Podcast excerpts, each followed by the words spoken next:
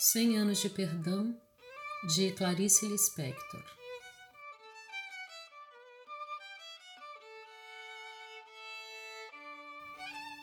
Quem nunca roubou não vai me entender. E quem nunca roubou rosas, então, é que jamais poderá me entender. Eu, em pequena, roubava rosas.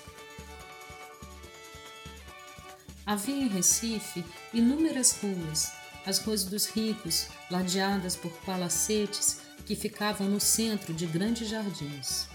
Eu e uma amiguinha brincávamos muito de decidir a quem pertenciam os palacetes. Aquele branco é meu. Não, eu já disse que os brancos são meus. Mas esse não é totalmente branco, tem janelas verdes.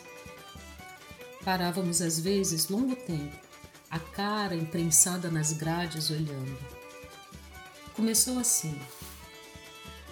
Numa das brincadeiras de Essa Casa Minha, paramos diante de uma que parecia um pequeno castelo. No fundo, via-se o imenso pomar, e à frente, em canteiros bem ajardinados, estavam plantadas as flores. Bem, mas isolada no seu canteiro, estava uma rosa apenas entreaberta cor de rosa vivo. Fiquei feito boba olhando com admiração aquela rosa altaneira que nem mulher feita ainda não era. Então aconteceu. Do fundo de meu coração, eu queria aquela rosa para mim. Eu queria, ai, como eu queria. E não havia jeito de obtê-la. Se o jardineiro estivesse por ali, pediria a rosa, mesmo sabendo que ele nos expulsaria como se expulsam moleques. Não havia jardineiro à vista, ninguém. E as janelas, por causa do sol, estavam de venezianas fechadas. Era uma rua onde não passam bondes e raro era o carro que aparecia. No meio do meu silêncio e do silêncio da rosa, havia o meu desejo de possuí-la como uma coisa só minha. Eu queria poder pegar nela, queria cheirá-la até sentir a vista escura de tanta tonteira de perfume.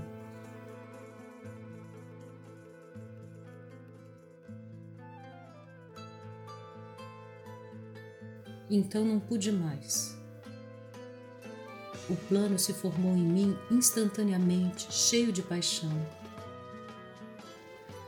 Mas, como boa realizadora que eu era, raciocinei friamente com minha amiguinha, explicando-lhe qual seria o seu papel. Vigiar as janelas da casa ou a aproximação ainda possível do jardineiro, vigiar os transeuntes raros da rua. Enquanto isso, entreabri lentamente o portão de grades um pouco enferrujadas, contando já com um leve rangido. Entreabri somente o bastante para que meu esguio corpo de menina pudesse passar. E pé ante pé, mais veloz, andava pelos pedregulhos que o rodeavam os canteiros. E até chegar à rosa foi um século de coração batendo.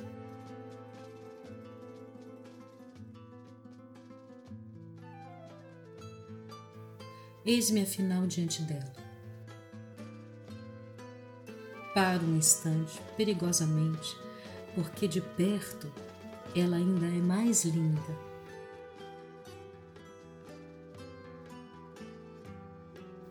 Finalmente começo a lhe quebrar o talo, arranhando-me com os espinhos e chupando o sangue dos dedos. E de repente, ei-la toda em minha mão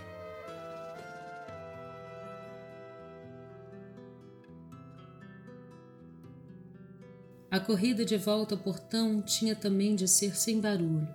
Pelo portão que deixara entreaberto, passei, segurando a rosa. E então, nas duas pálidas, eu e a rosa, corremos literalmente para longe da casa. O que é que fazia eu com a rosa?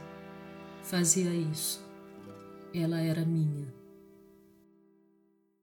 Levei-a para casa, coloquei-a num copo d'água, onde ficou soberana de pétalas grossas e aveludadas, com vários entretões rosa-chá.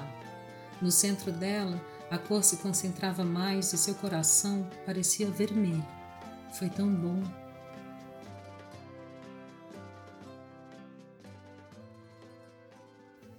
Foi tão bom que simplesmente passei a roubar rosas.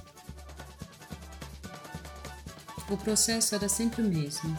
A menina vigiando, eu entrando, eu quebrando o talo e fugindo com a rosa na mão. Sempre com o coração batendo e sempre com aquela glória que ninguém me tirava. Também roubava pitangas. Havia uma igreja presbiteriana perto de casa, rodeada por uma sebe verde alta e tão densa que impossibilitava a visão da igreja. Nunca cheguei a vê-la, além de uma ponta de telhado. A sebe era de pitangueira. Mas pitangas são frutas que se escondem. Eu não via nenhuma. E então, olhando antes para os lados para ver se ninguém vinha, eu metia a mão por entre as grades, mergulhava dentro da sebe e começava a apalpar até meus dedos sentirem o úmido da frutinha. Muitas vezes, na minha pressa, eu esmagava uma pitanga madura demais com os dedos que ficavam como ensanguentados. Colhia várias e ia comendo ali mesmo, umas até verdes demais que eu jogava fora. Ninguém nunca soube. Não me arrependo. Ladrão de rosas e de pitanga tem cem anos de perdão.